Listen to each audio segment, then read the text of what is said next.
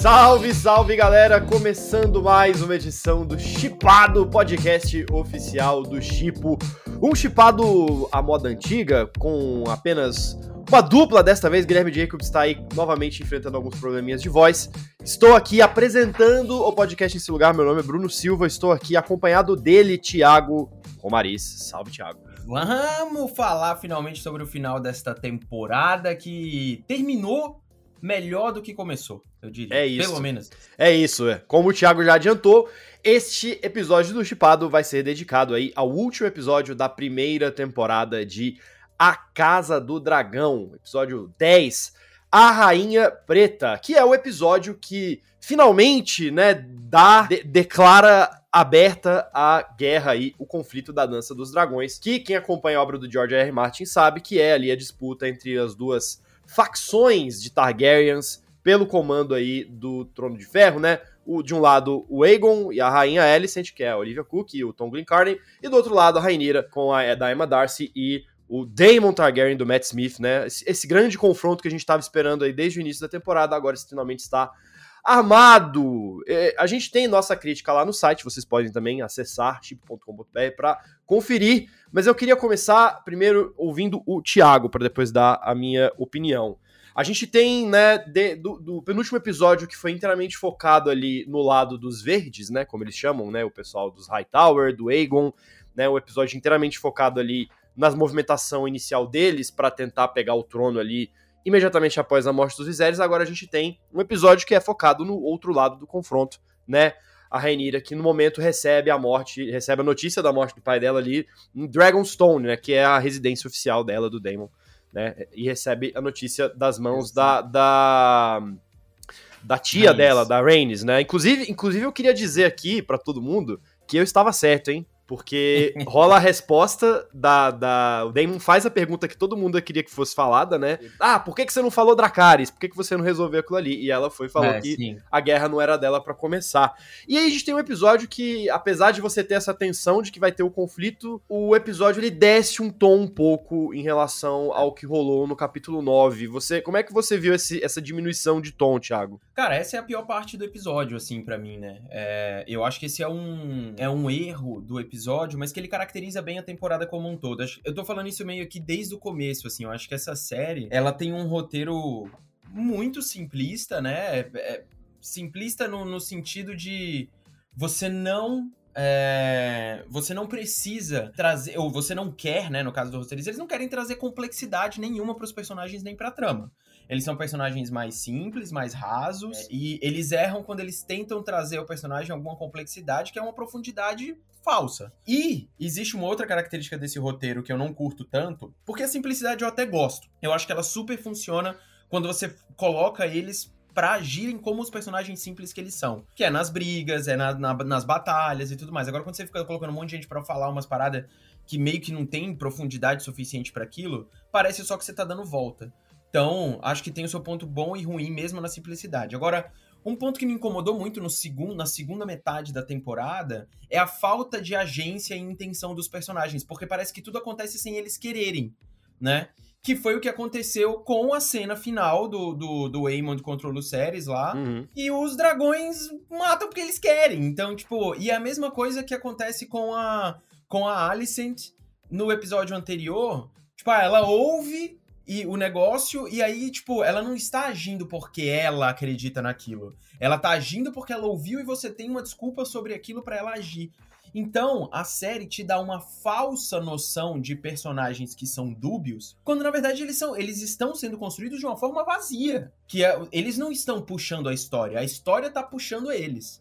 Então, esse é um problema desse roteiro que eu acho ainda que o final foi satisfatório. Eu acho que a série acaba com um saldo positivo, assim. Não tem um problema com, com o final da série. Eu acho a cena dos dragões lutando bem legal. É, acho que o jeito que eles apresentam a, a Veigar de novo ali, aparecendo assim no horizonte, ah, tipo uma montanha A sombra, né? subindo. né? É, é, cara, é muito massa. E depois ela em cima do Arrax ali, né? Que é legal também. Então acho que visualmente a série acerta. Eu acho que tem outras duas cenas que eu não gosto muito, assim. Tem, acho que um pouco de mau gosto. O negócio do parto, novamente, eu acho uma parada meio. É, é assim, não, não. Eu não acho que adiciona. Um reflexo nada. do primeiro episódio, né? É, tipo, mas sabe, ela se já tinha mostrado ela fazendo um parto.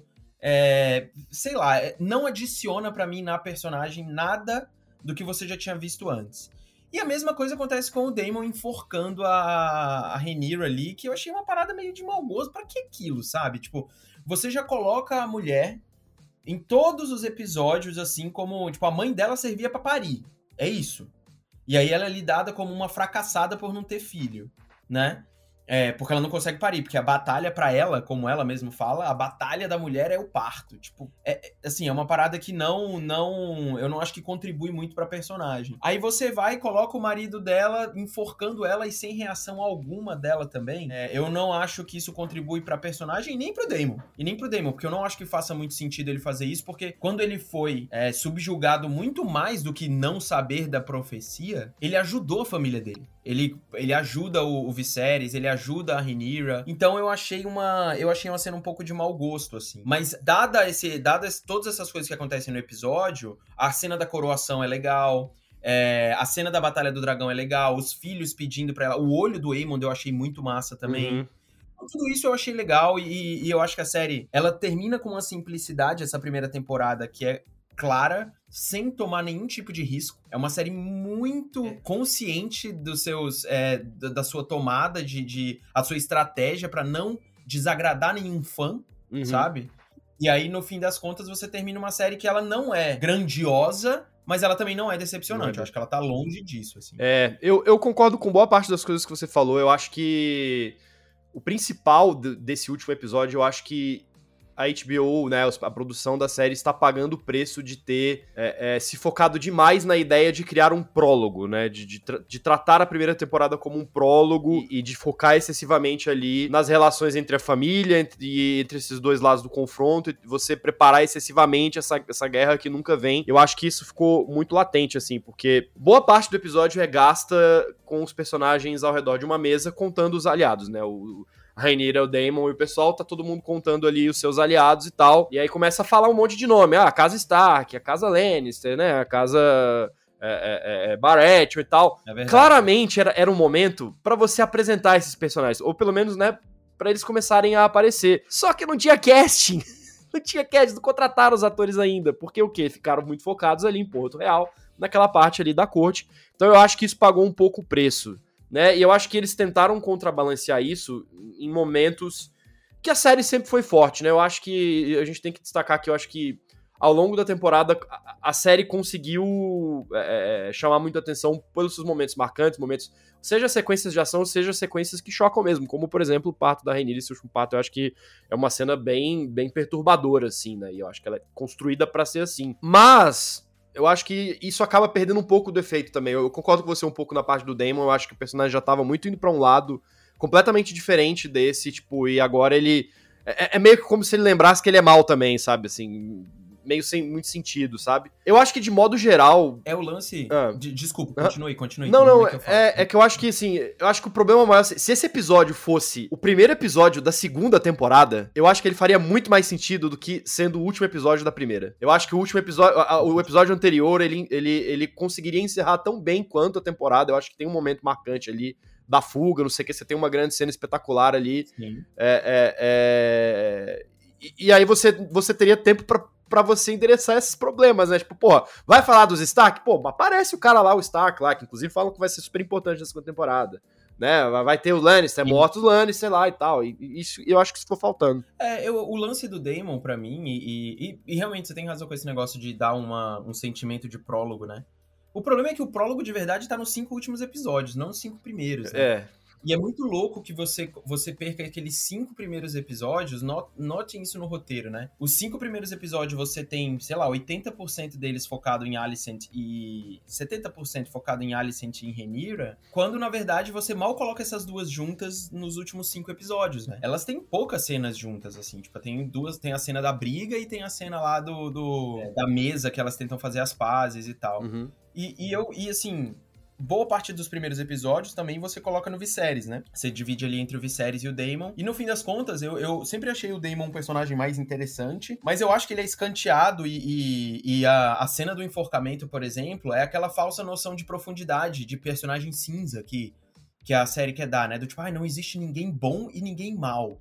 Todo mundo vai ter momentos bons e maus. Tipo, cara, mas não é uma cena que faz isso, sabe? Tipo, são vários. Você, você vai colocando pela jornada da pessoa. Então, tipo, descaracterizar o personagem no momento assim para mim foi meio esquisito. Mas eu acho que ele continua um personagem interessante. É legal a cena dele vendo o Vermitor lá, né? Que é o, o dragão gigante. Uhum. Que é do tamanho do Veigar também. Tipo, é um dragão que ele vai lá pegar. Era o dragão do, do pai dele, né? Do, do Jah Harris, né? Isso, exatamente. É. E ele vai tentar, ele vai usá-lo para combater lá o Aemond também, né? Porque é um dragão gigante e tal. E eu achei isso legal. Pô, é cara de cena pós-créditos, né? Tipo, uhum. Tipo, lá vem a parada e aparece, é. E aí volta. É, eu, eu acho que é isso, esse, acho que isso mostra até um pouco das grandes forças dessa temporada, é justamente assim, em termos de fotografia, eu acho que quando, quando, quando eles querem, eles você tem uma, umas, umas ideias muito boas, assim, de mostrar as coisas, você tem, né, as sequências de ação, eu acho que elas são muito bem pensadas, né, tá, tá tudo muito bem colocado e e funciona bem para contar a história. Eu acho que a questão maior mesmo é de fato é, é, é, a parte dos diálogos. O CG um pouco, eu acho que ainda me incomodou, mas assim, menos do que nos outros episódios, né? A luta entre os dragões ali, o Veigar e o, e o Arax, ela, ela, é, ela é melhor do que os outros momentos que tem dragão na série, né? Ainda que eu tenha acho. ali aquela parte da tempestade que ajude a mascarar um pouco, mas, mas de modo geral, eu acho que a, a, a temporada ela, ela tem um saldo médio, assim, na minha opinião, né? Eu, eu acho que os uhum. momentos. Ela, tem momentos ruins, que são bem ruins, mas os momentos bons dela eu acho que valem a pena também. E eu acho que agora, né, acredito que muito. Não é algo que vai se repetir na segunda temporada. Queria saber pra gente. Essa, essa vibe de é, é, você acha que é, eu, eu acho que Eu acho que a segunda temporada ela, ela, vai virar um negócio mais parecido com o que a gente conhece de Game of Thrones, assim. Porque você vai ter os outros, as outras casas, você vai ter ali né? Todo mundo ali tendo que escolher um lado, você vai começar a ter conflitos Sim. mesmo, traições, gente mudando de lado, que, eu, que é o que eu acho que a gente tá mais acostumado a ver em Game of Thrones. Eu queria saber é. um pouco como é, que você, como é que você acha que vai ser essa segunda temporada, que já tá, inclusive, confirmada pro ano que vem, né? Pro ano que vem? Pro ano que vem. O, o Ryan Condal, que é o showrunner da série que ficou, né? Ele, ele já deu entrevistas falando que a série começa a gravar no início de 2023 e vai estrear ainda em 2023 em uma data a confirmar. Acredito que deve ser a série de fim de ano da, da, da, ah, da sim, HBO ali. Galera. Mas vamos... Não gosto dessa, não gosto muito dessa informação não, porque Vide o que, que aconteceu com a Marvel acelerando coisa aí, tipo, em teoria pra gente ter mais briga de dragão ainda, sabe? É, sei lá, não, não acho. Não acho saudável, não, mas enfim, vamos ver o que, que eles vão fazer. Cara, eu não acho que. Eu, que se eu fosse pedir alguma coisa para mudar na segunda temporada, eu gostaria mais que ela fosse igual a esses quatro últimos episódios, assim, sabe? Que ele fosse mais direto ao ponto, é, assumisse os seus personagens de uma forma mais novelesca, até cartunesca às vezes. É, porque você não precisa trazer a noção de complexidade do reino quando você tá com uma briga de duas famílias só. Entendeu? Tipo, ah, não, Thiago, mas o, o Stark, o cidadão, o XPTO lá, não sei o que eles vão entrar. Gente, tá bom, pode colocar, mas você não precisa trazer é, adições a mais à narrativa principal da parada.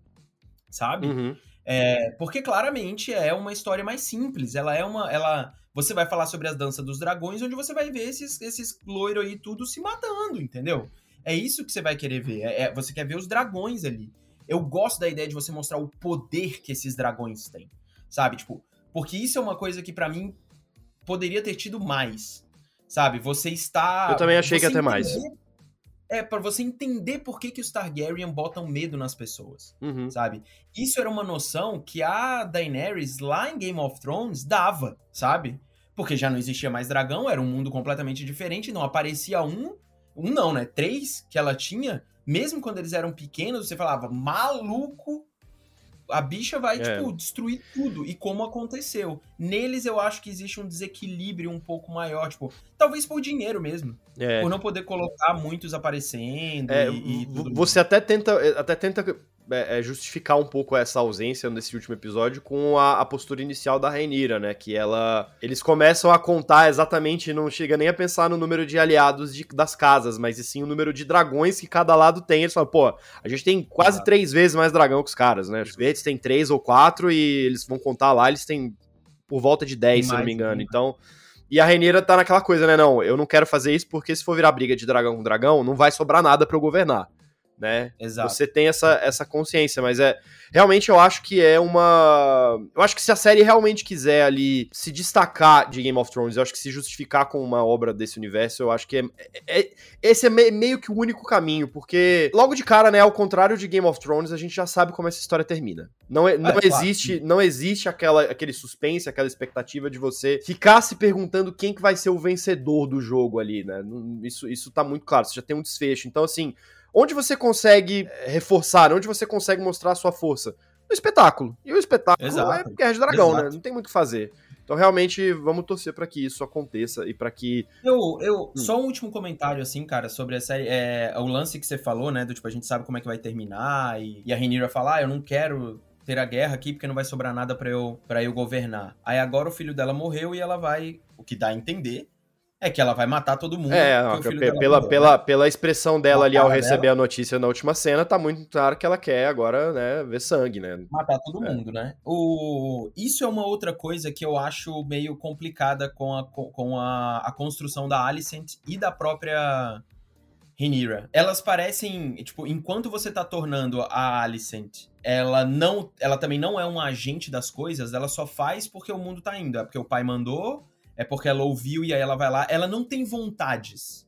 Ela não tem vontades, sabe? Uhum. É, e a Rhaenyra é mais ou menos assim, sabe? O que começa como uma garota que é super impe- impetuosa, vai lá, fala com todo mundo e tal, não sei o quê. Ela decide, num, num momento de um golpe de Estado, né? Que foi o que aconteceu lá com eles, na Sim. mente dela. Ela decide não fazer nada. Uhum. Fala, não, calma, vou juntar meus, meus, Aliados. meus aliados aqui e vou, e vou tretar politicamente. Se isso acontecesse em Game of Thrones, com aquela complexidade de personagens, profundidade, discussões políticas e tudo mais, eu aceitaria, porque a série estaria se construindo para isso. Mas House of the Dragon, ela não é construída para isso. Eu não tô falando de livro, não tô falando de nada, tô falando como a série se constrói, sabe?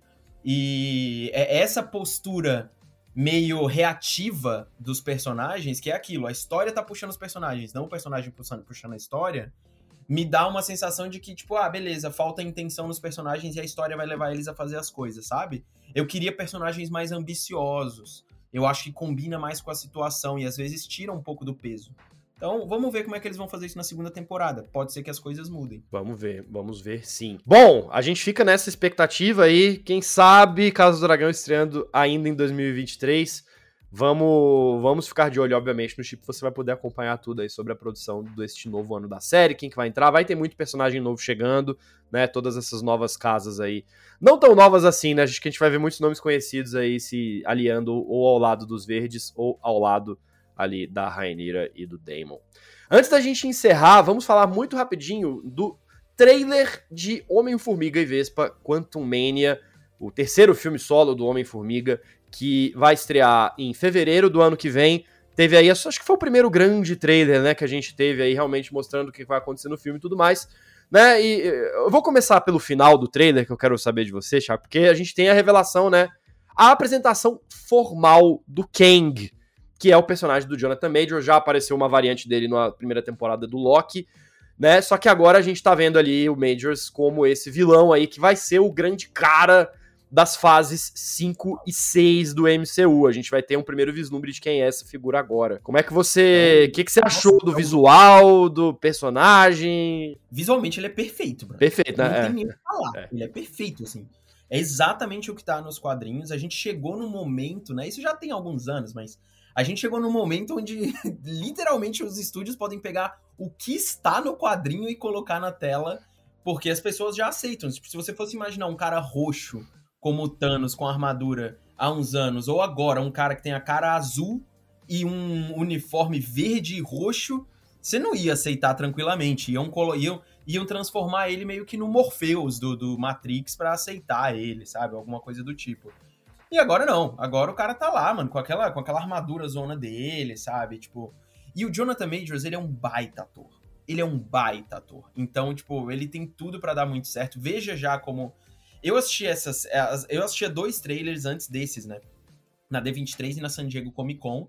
Que é basicamente a mesma estrutura de trailer, só que tem, eram maiores, né? Se esse trailer tem 2,20, os que eu assisti lá tinham uns 4 minutos, assim, mais ou menos.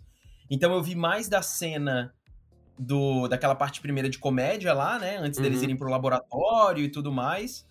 porque dá para ver que vai ser um filme de aventura de família, né? Então, tipo, a família vai para dentro do reino quântico. E a outra cena que eu via mais foi a cena final mesmo. Onde você vê o Kang ali é, encarando o Homem-Formiga. Porque naquela cena, o Kang tá com a Cassie é, presa. Uhum. Sabe? Entendi. Ele tá atrás dela, assim, ele tá presa e, tipo, ele tá ameaçando, né? Do tipo assim, você tem que me ajudar que aí eu libero a sua filha. É basicamente isso que ele fala. Mas é muito curioso porque os trailers que eu assisti, o Kang não aparecia completo. Ah, Sabe aquela cena sim. baixando assim e tal, aquelas coisas? Não tinham aquelas cenas. Olha só. Eles estavam é, ainda tavam trabalhando o visual, provavelmente, para esse trailer aí. Com certeza. Legal, com legal. Com certeza, com certeza. Legal. É, então tinha muita cena aqui nesse trailer que eu não vi lá. É, e ao mesmo tempo, tinha, por exemplo, no trailer que eu vi apareceu o Modok, né? Uhum, o Modok é verdade. aparece é verdade. no trailer e nesse aqui ele não aparece. Então também acho que eles estão guardando algumas surpresas guardando. nos próximos trailers também, né? Tipo, acho que eles vão fazer isso, porque não tem. Eu tenho certeza que eles não vão guardar, é, tipo, sei lá, surpresa que eu acho que vai ter, mesmo que pode ter, é tipo o Loki aparecer. Sabe? É... Alguma coisa do tipo, assim, até porque a segunda temporada de Loki estreia no ano que vem. Sim. Ela deve estrear no começo do ano que vem, né? Então deve ter uma conexão, já que a gente teve a primeira variante do Kang sendo apresentada lá no lá na primeira temporada de Loki. Sim. Então, acho que tem. Eu gostei, cara, do trailer. Eu achei que ele tem uma pegada Marvel clássica mais parecida com os filmes da fase 3, sabe? É, comédiazinha, mitologia e um grande vilão. Isso não acontecia com os trailers do Thor Amor e, Amor e Trovão, por exemplo. Né? É. Isso não acontecia. Não tinha muito isso. E, os, e o Pantera Negra é muito diferente, né? Tipo, o Pantera Negra parece que até vive num, num, num negócio próprio, assim. Uhum. É, então, eu, eu, eu, tenho a impressão de que, de que o Homem-Formiga 3 ele, ele vai se beneficiar muito de uma coisa que a fase 4 não teve até os seus momentos finais, que é propósito, né? A gente não sabia para onde as coisas estavam indo, agora a gente sabe. A gente sabe quem que tá lá no é, final do caminho. Sim da fase inteira, é, né? Tipo, gente, é, exatamente. A gente, tem, a gente tem algo que esperar que eu acho que pro MCU aj ajudou no, no, nas fases 1, 2 e 3 e eu acho que vai ajudar na fase 5 também. É, eu gostei do Kang também, eu acho que, que, que tá um, um, um, bom herói. Eu acho que ele vai ser um herói bem. Um herói, um vilão eu acho que ele tá, tá, imponente como um vilão. Eu acho que ele vai ser um vilão. Me, me parece que vai ser um vilão bem diferente, assim, do, do, do Thanos, né? Porque o, o, Thanos, ele, obviamente, era um vilão muito inteligente, mas ele tinha aquela arrogância ou empáfia de que sabe que ele não pode ser parado, né? E eu acho Sim. que o Kang, ele, ele, ele vai ter outros subterfúgios. Talvez, talvez o Kang, eu acho que ele vai ser um meio termo entre o Loki e o Thanos. Assim, de força, né, força, recursos misturada ali a uma sagacidade e, e a um, um, pensamento estratégico para poder atingir os seus objetivos. Eu acho que isso vai ser muito legal. E eu, e eu acho que tem uma possibilidade, cara, que eu gostaria muito que eles explorassem isso, das variantes do Kang. Ah, sabe? eu acredito que vai, a principal história do Kang nos quadrinhos já é, é em torno disso, né? Isso. né? Então é, talvez, talvez seja aquela coisa meio parecido com o próprio final da primeira temporada do Loki, né? Assim, ah, beleza, isso, o Kang, isso, esse Kang já era, mas ah, tem mais é não sei quantos aqui. Seria legal. É. Você imagina o Jonathan Majors podendo aparecer com versões diferentes, sabe? Uhum. É, que é algo que a gente viu no Doutor Estranho, mas viu muito pouco, né?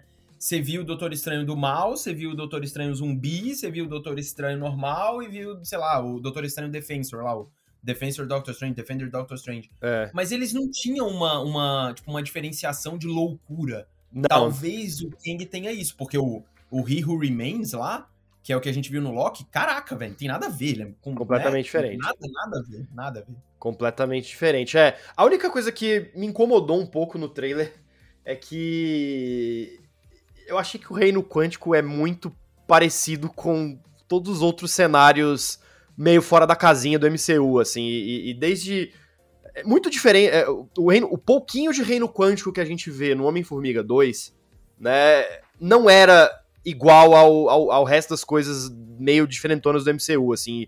E, e, e, aqueles vislumbres que a gente viu ali no. Tanto no Homem-Formiga 2, no Homem-Formiga 1 também, aquele pouquinho, pouquinho, bem pouquinho de reino quântico que a gente tem no Homem-Formiga 1 também já era, parecia ser um negócio bem diferente.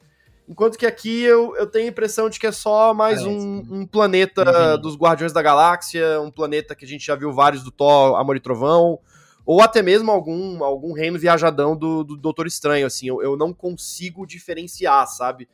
O que eu acho que é, é, é muito ruim, assim, porque a Marvel tem ambientes muito diversos. A, a Marvel tem um, uma, entre aspas, geografia, já falando de universo, né? Uma geografia muito uhum. rica.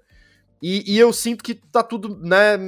Já tem alguns filmes que tá tudo meio misturadão, assim, aquele wallpaper cósmico meio Total. genérico. Eu espero que, né, que seja uma coisa de trailer, que não seja. O filme não seja, né? Passe essa eu sensação tenho, como tenho. um todo, mas, mas eu, eu fiquei um pouco, um pouco incomodado com isso. Eu tenho, eu tenho um incômodo ainda maior, talvez, e nesse mesmo nesse mesmo lado, Bruno, é que se você parar várias cenas no trailer, você consegue notar claramente ah, é. que eles estão dentro do volume. Sim. Sabe? Tem, tem, uma cena, volume... tem uma cena que tá o, o, o, Scott Lang e a Cassie de costas, que de o Scott costas, tá de né? armadura né? e é, a Cassie com a roupa civil. É. Eles estão olhando pro mundo e, e, você vê claramente que é a tela do, do volume. É. O, o volume, para quem não sabe, ele é um estúdio onde ele é todo revestido de LED digamos assim, sabe? E, e aí você consegue compor os efeitos visuais ali dentro. Ao mesmo tempo que é interessante para você poder criar uma ambientação e explorar mais esses efeitos especiais, você limita o espaço para os atores e tudo mais. E isso, cara, ficou muito óbvio assim para mim. Eu senti